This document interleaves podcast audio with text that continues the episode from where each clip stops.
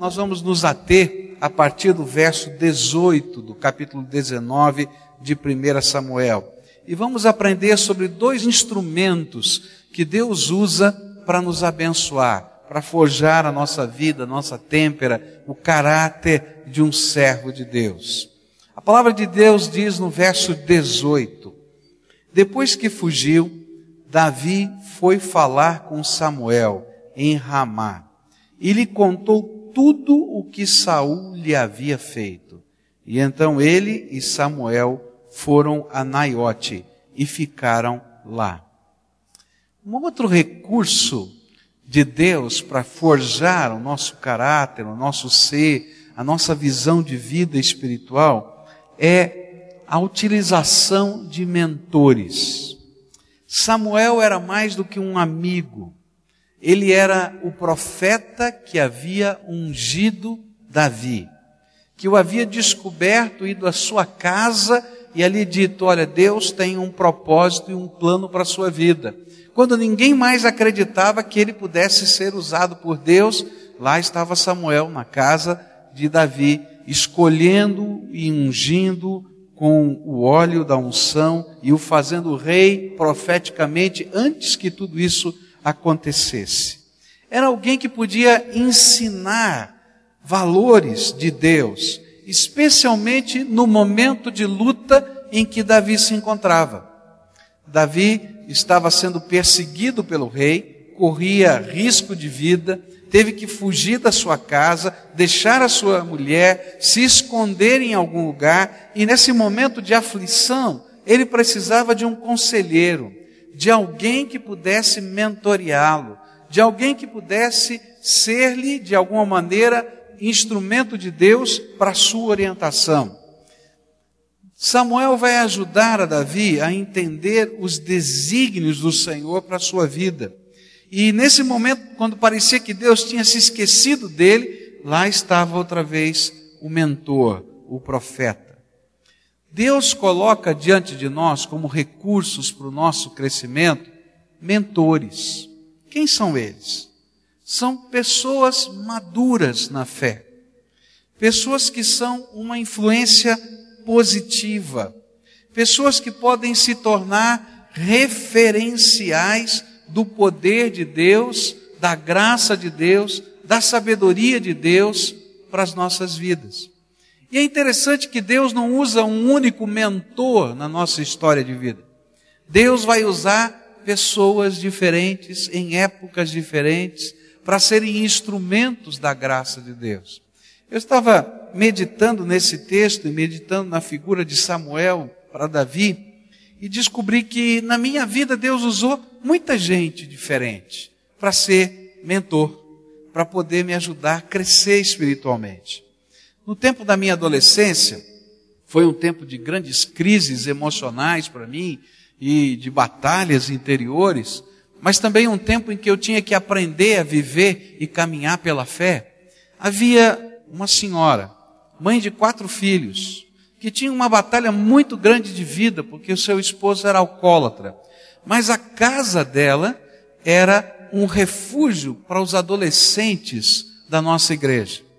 E olha, eu passava quase todo dia na casa daquela mulher.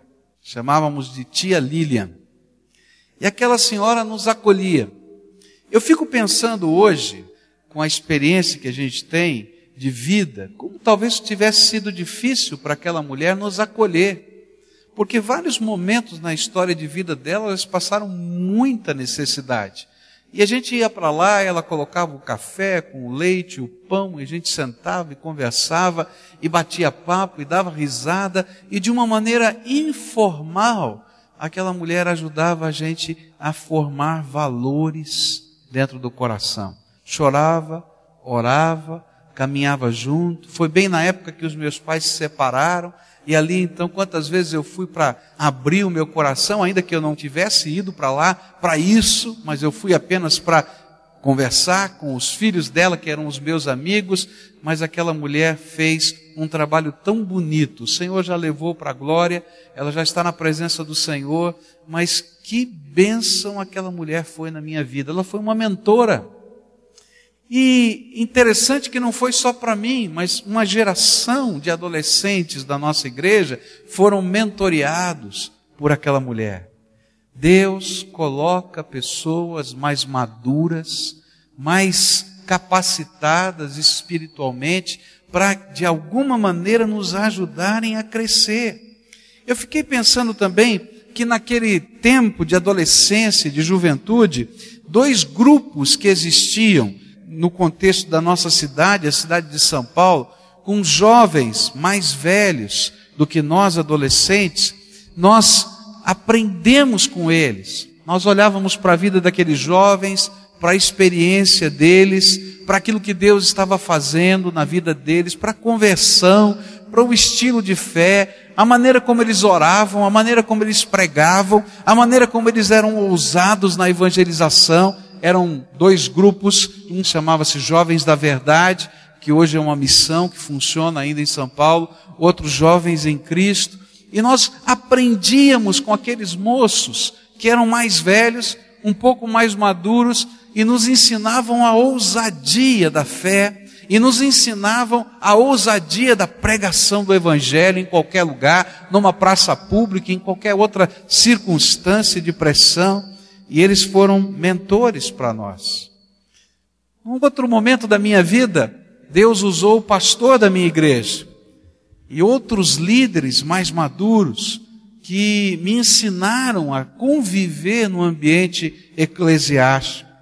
E assim foi ao longo da vida. Em cada momento da vida, Deus vai preparando pessoas. E é interessante a gente reconhecer, no tempo de hoje, quem são os nossos mentores. Todos nós precisamos ser mentoreados. Eu preciso e continuo sendo mentoreado. Você precisa ser mentoreado. Por quê? Porque Deus usa esta bênção, esta ferramenta, para que a gente aprenda com outros, preste contas a outros. Eu me lembro que na minha vida adulta, já como pastor, Deus, em épocas diferentes, usou pessoas diferentes como meus mentores. Me lembro que logo no começo do meu ministério, os professores lá da faculdade teológica, com quem a gente tinha uma amizade profunda, Dr. Werner Kachel, Karl Lackler, Dr. Shed, eram aqueles mentores que a gente podia conversar, perguntar, dizer. Eu me lembro de uma vez que eu fui falar com o Dr. Werner Kachel, eu disse assim, Dr. Werner, eu não sei fazer uma cerimônia de bodas de ouro. Eu nunca vi uma cerimônia de bodas de ouro. Como é que funciona esse negócio? Ele deu risada, me levou lá para a sala dele. Eu já era pastor há mais de um ano, eu não sabia fazer. E aquele homem começou a abrir o coração e ele falou uma coisa tão bonita que eu nunca mais esqueci. Ele disse assim: Esta é uma cerimônia que você não precisa fazer, a família faz por você. E aí eu falei, que bênção, estou aprendendo, né? Que coisa boa, porque é uma festa da família, é uma celebração de todo mundo, mas que gente boa que nos ensina valores. Num outro momento, já um pouquinho mais avançado no ministério, um pastor, uma figura de um pastor, um líder denominacional em São Paulo, pastor César Tomé, o filho dele é membro da nossa igreja. Que bênção esse homem foi na minha vida me ensinava, me dizia, me orientava. Eu tinha um problema, eu ligava para ele, compartilhava. Nós precisamos de mentores. E a minha pergunta é: quem é o seu mentor?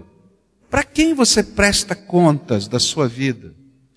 A quem você busca orientação em determinados momentos, em determinadas circunstâncias diferentes da sua própria vida? Nós precisamos de mentores, de gente que tenha experiência, discernimento e se tornem voz da graça de Deus no meio do ruído ensurdecedor das emoções e das pressões da vida. A gente não gosta de prestar contas para ninguém, de nada. Eu nunca vi, por exemplo, alguém gostar de prova na escola. Mas aquele momento é um momento de prestação de contas. Eu aprendi ou não aprendi? Eu estudei ou não estudei? A gente não gosta de prestar contas. A gente não gosta de auditoria. Você já ouviu alguém dizer assim: que maravilha, a minha empresa está vivendo uma auditoria? Porque nós não gostamos de prestar contas. Tem alguém que está nos supervisionando naquele momento. Mas, meus irmãos, nós não crescemos se nós não aprendemos a prestar contas uns aos outros como parte do corpo de Cristo. Nós vamos ser desafiados tem coisas que nós não conseguimos experimentar ou viver. Tem coisas que nós não conseguimos praticar. E pelo fato de não conseguirmos praticar, nós queremos deixar isso no anonimato. Nós não queremos que isso seja visto pelas pessoas, percebido pelas pessoas. Mas é justamente naquele momento da prestação de contas que Deus nos abençoa. Uma coisa eu sei, que o valor que Davi tinha a respeito da unção do Senhor veio desse homem, Samuel.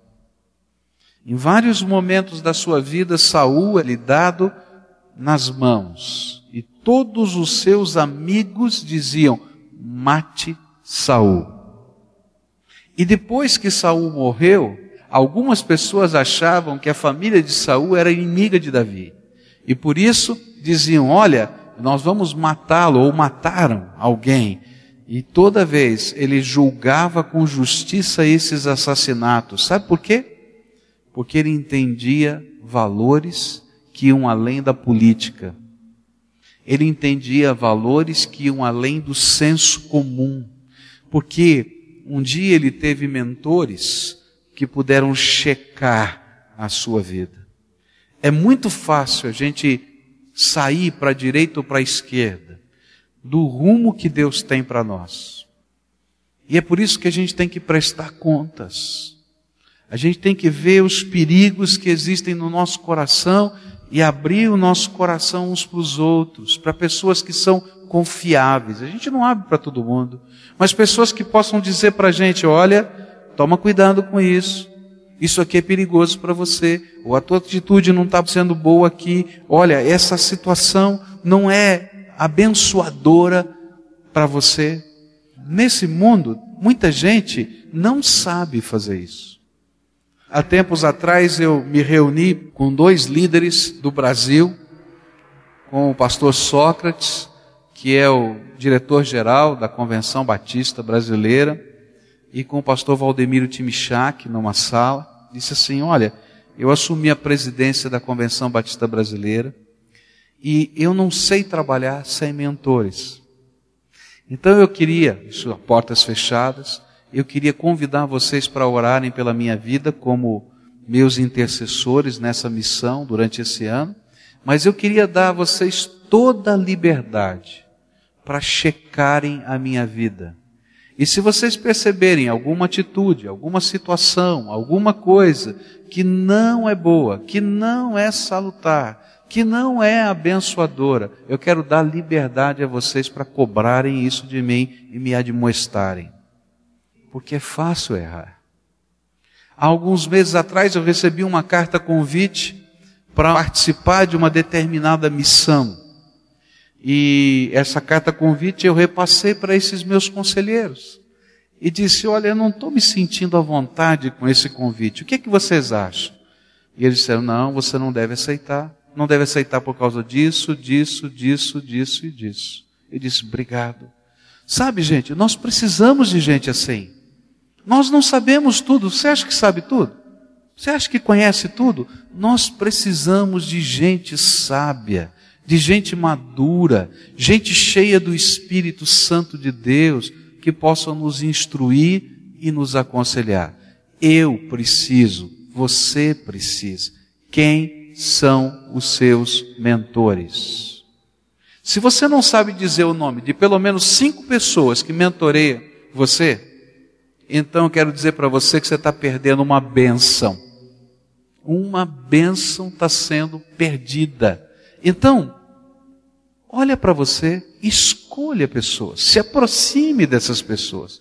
Alguns desses mentores não estarão disponíveis todo dia e toda hora. Não é isso. Mas são pessoas referenciais que você pode olhar e aprender, e em determinados momentos buscar socorro e ajuda. E nessa hora, a gente corre, como Davi correu, até Naiote, e ali encontrou Samuel, e a casa de Samuel se tornou abrigo para Davi. Segunda lição que eu queria deixar com você, a partir do verso 19 do nosso texto, nós vamos encontrar até o verso 24 as seguintes palavras. E Saul foi informado: Davi está em Naiote, em Ramá, e disseram-lhe. Então Saul enviou alguns homens para capturá-lo. Todavia, quando viram um grupo de profetas profetizando, dirigidos por Samuel, o Espírito de Deus apoderou-se dos mensageiros de Saul, e eles também entraram em transe. Contaram isso a Saul, e ele enviou mais mensageiros, e esses também entraram em transe. E depois mandou um terceiro grupo, e eles também entraram em transe. E finalmente ele mesmo foi para Ramá, e chegando à grande cisterna do lugar chamado Seco, perguntou onde estavam Samuel e Davi. E lhe responderam em Naiote de Ramá. E então Saul foi para lá. Entretanto, o Espírito de Deus apoderou-se dele, e ele foi andando pelo caminho em transe até chegar a Naiote. Despindo-se de suas roupas, também profetizou na presença de Samuel. E despido ficou deitado todo aquele dia e toda aquela noite. Por isso, o povo diz: Está Saul também entre os profetas? Deus marca as nossas vidas através de várias situações, coisas boas, coisas ruins. Ele usa amigos, ele usa família, ele usa mentores. Mas esse final desse texto me ensina uma coisa tremenda.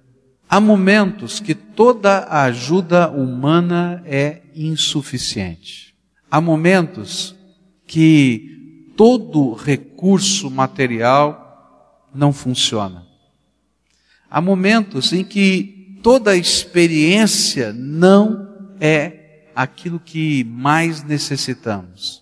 Há momentos em que a única alternativa para nós é a manifestação do poder de Deus. Poder que livra, poder que salva, poder que faz milagres. Davi precisava entender que acima de todas as coisas estava o Senhor que tem o controle de tudo. Ele não somente sabe todas as coisas, ele tem o controle de todas as coisas. E é por isso que ele intervém poderosamente e revela a sua bênção para que todos saibam que ele é o Senhor. Eu queria que você entendesse o que está acontecendo. Saul mandou um grupo de soldados prender Davi. E esse grupo de soldados vem e encontra Davi. E o que ele tem que fazer? É pegar Davi e levar até o rei Saul, e ele seria morto. Mas no momento em que eles encontram a Davi, na casa de Samuel, um milagre de Deus acontece, que eles não sabem explicar. Eles são cheios do Espírito Santo, aquelas pessoas. E elas caem no chão em êxtase e começam a profetizar a semelhança daquilo que os profetas que ali estavam faziam. E eles têm uma experiência tão intensa e tão tremenda do poder de Deus, que quando passa esse êxtase, eles não conseguem levar Davi. Eles têm no seu coração agora um profundo temor do Senhor. Olha, está acontecendo alguma coisa estranha. Esse homem, Davi, é um homem de Deus, porque quando nós chegamos lá, Deus colocou a sua mão sobre nós de uma maneira como nós nunca tínhamos visto nem pensado que iria acontecer conosco. Como é que nós podemos levar esse homem preso? E aí eles se levantam daquela experiência e vão e contam tudo isso para Saul. Saul fica irado pensando assim: isso aqui é um bando de soldados vendido. Esses aqui devem ter recebido alguma propina por fora para não prenderem Davi. E ele manda o segundo grupo. E o segundo grupo vai e vive a mesma experiência, do mesmo jeito, e volta dizendo para Saul que não podiam levar Davi, porque aquele era um homem de Deus, que algo tremendo de Deus estava acontecendo. E assim foi o terceiro grupo. Você pode imaginar o que aconteceu entre os soldados quando o segundo grupo e o terceiro grupo voltaram? Eu posso dizer para vocês o que aconteceu. Um profundo temor do Senhor guardou o coração daquele povo. Deus está protegendo o seu servo. Sou louco de colocar a mão no ungido do Senhor? Era isso que estava acontecendo. Saul pensa assim: vou eu mesmo fazer e cumprir essa missão. E sabe, acontece da mesma maneira e mais intensamente a manifestação do poder de Deus. E Saul volta para sua casa sem levar Davi, porque ele mesmo sente o temor do Senhor. O que Deus estava querendo mostrar? Não importa se Deus usa uma pedra, como ele usou com Davi para derrubar Golias, ou se ele faz os inimigos dele caírem no chão em êxtase espiritual. Não importa se Deus está usando carruagens de fogo, como ele usou com Elias e Eliseu. O que importa é que os nossos olhos sempre precisam estar abertos para perceber uma coisa: Deus está no controle. E o que for preciso fazer para que a sua vontade se cumpra e para que a sua bênção se concretize, ele o fará. E se for necessário revelar o seu poder de modo sobrenatural para que esse propósito se cumpra, o meu Deus é sobrenatural e ele vai fazer isso. A Bíblia está repleta de histórias assim. Mas também a experiência dos crentes está repleta de histórias assim. Eu me lembro de um livro que li a respeito dos mártires na China, daqueles irmãos nossos que são proibidos de adorar a Deus e muitos deles são presos e fazem parte da chamada igreja subterrânea. Mas nesse livro falava de um desses líderes da igreja subterrânea que foi preso. Ele era torturado dentro da cadeia. E algumas pessoas, com outras intenções e propósitos nessa tortura, o espancavam. E uma coisa estranha começou a acontecer. Todo soldado que espancava aquele líder cristão ficava doente. E uma série de feridas se espalhavam pelo seu corpo, e aquelas feridas não fechavam. E aí o que aconteceu? O primeiro que espancou e ficou doente, ninguém se preocupou, ficou doente. Mas o segundo que espancou e ficou doente com a mesma doença, começou a ficar preocupado.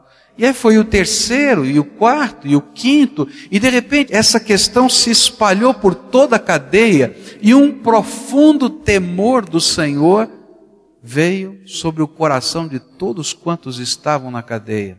E fruto desse temor do Senhor, da intervenção do Senhor, não somente aquele irmão parou de ser espancado, mas também mais da metade dos presos daquela cadeia começaram a adorar a Deus e a confessar Jesus como Senhor e Salvador da sua vida. E um templo dentro da cadeia nasceu atrás das grades, porque a palavra de Deus era pregada, e muitos soldados e oficiais se converteram por causa do temor do Senhor. Deus intervém poderosamente sobre as nossas vidas. Eu não estou dizendo para você que sempre será assim. A palavra de Deus diz que vários foram os meios de Deus intervir. Ele usou amigos, ele usou uma pedra, ele usou a coragem de Davi, ele usou pessoas, mas quando foi necessário, ele revelou o seu poder e a sua glória. Algum tempo atrás, o Dr. Shed contou uma história muito tremenda, falando sobre a nossa fé na verdade da palavra de Deus.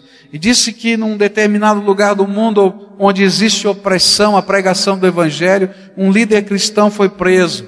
E esse líder cristão então foi questionado a respeito da sua fé. E aquela pessoa que estava questionando e oprimindo, pegou a palavra de Deus lá no Evangelho de João, onde diz que alguns sinais seguirão aqueles que crerem.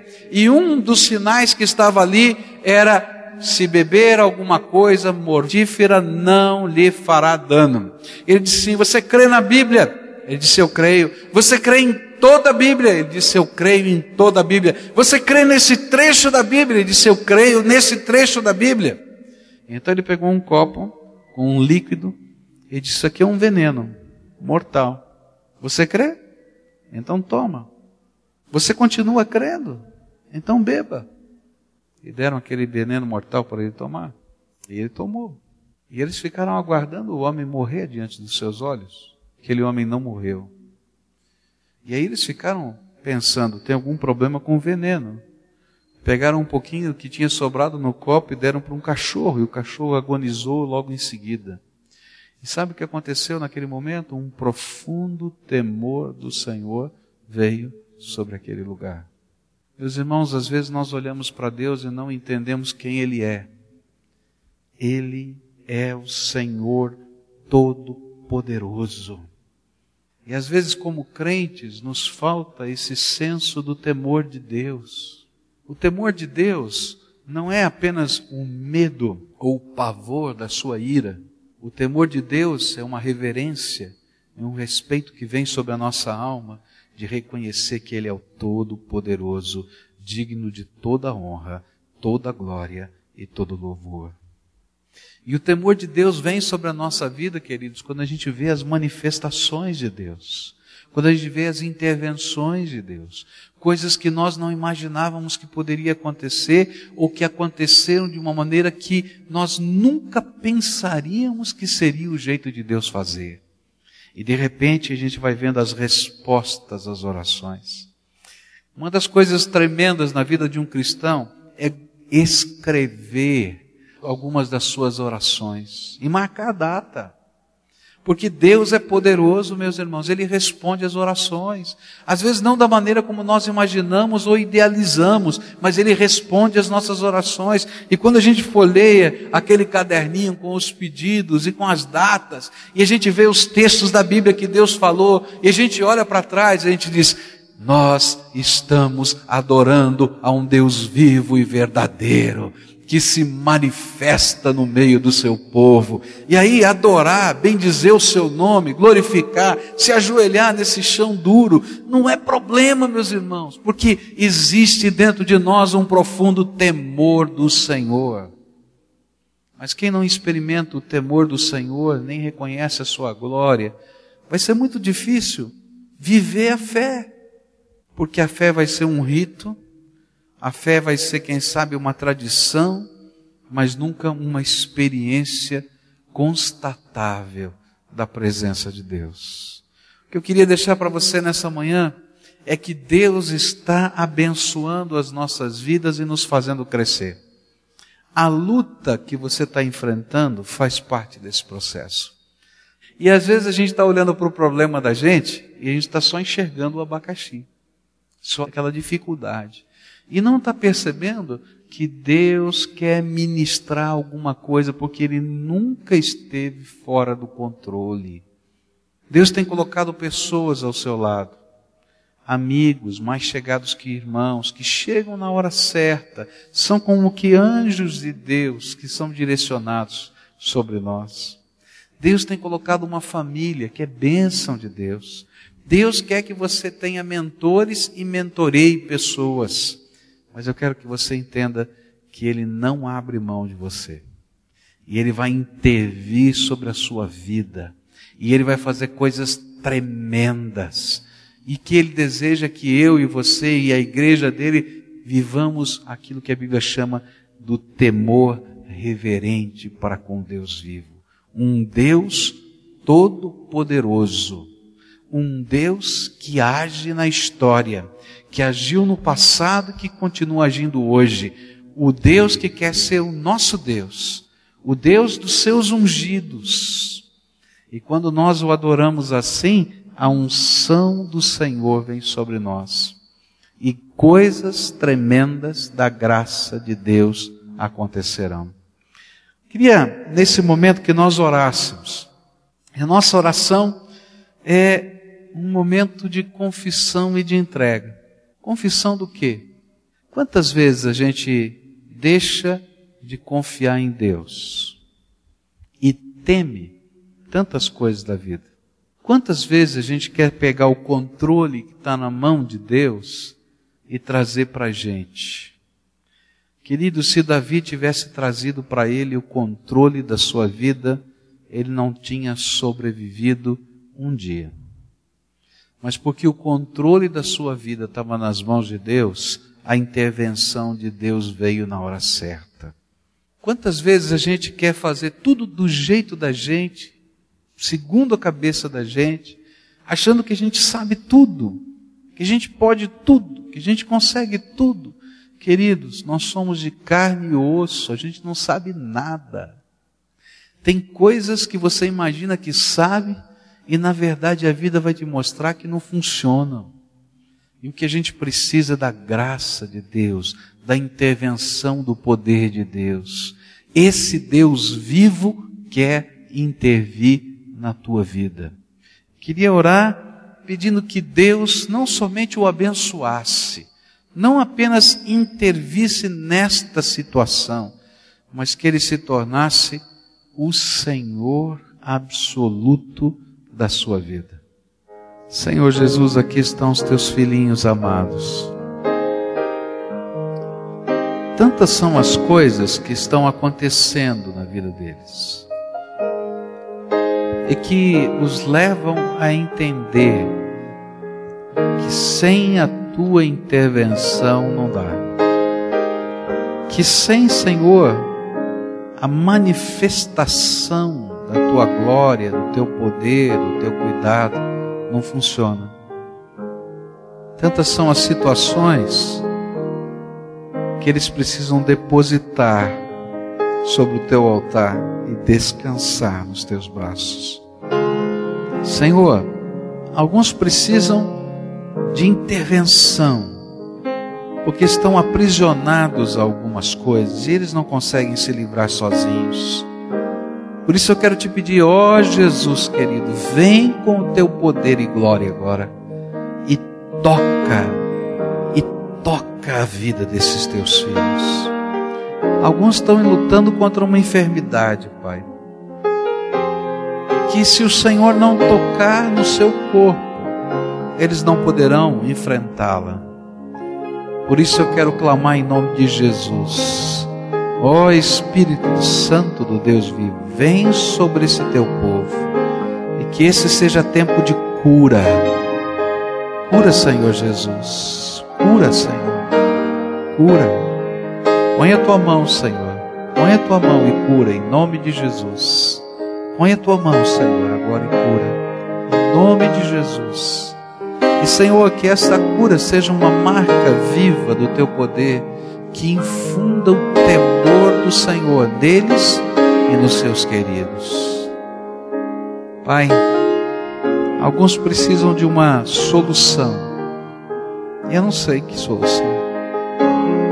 E Senhor, talvez nem aquelas que foram idealizadas aqui, estão na mente, são as soluções. Mas eu quero te pedir, vem, Senhor, sopra a tua graça sobre eles. Sopra a tua graça. Sopra, Senhor. Põe a tua mão de poder.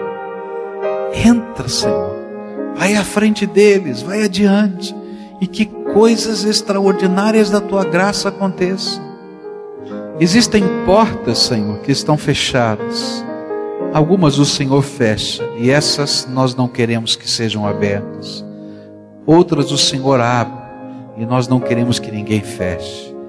Mas, Senhor, há portas que às vezes o inimigo quer fechar para nós. E ele coloca, Senhor, tantos obstáculos. Por isso eu quero te pedir, repreende a Satanás agora em nome de Jesus. Ó oh, Senhor, que ele seja repreendido agora em nome de Jesus. E eu quero dizer, Satanás seja expulso e que essa porta que Deus quer que se abra, você saia de perto, porque a Bíblia diz que aquilo que Deus abre, ninguém fecha, e aquilo que Deus fecha, ninguém abre. Por isso, Senhor, abre a porta, abre a porta, que saia o teu decreto lá do teu trono e que assim aconteça. Senhor Jesus, revela a tua glória no meio desse rebanho, para que, Senhor, em todo o tempo, nós, como teu povo, como rebanho do Senhor, adoremos aquele que é todo-poderoso e tem o controle de todas as coisas. Reina, Senhor, sobre esses corações. É aquilo que eu oro em nome de Jesus. Amém.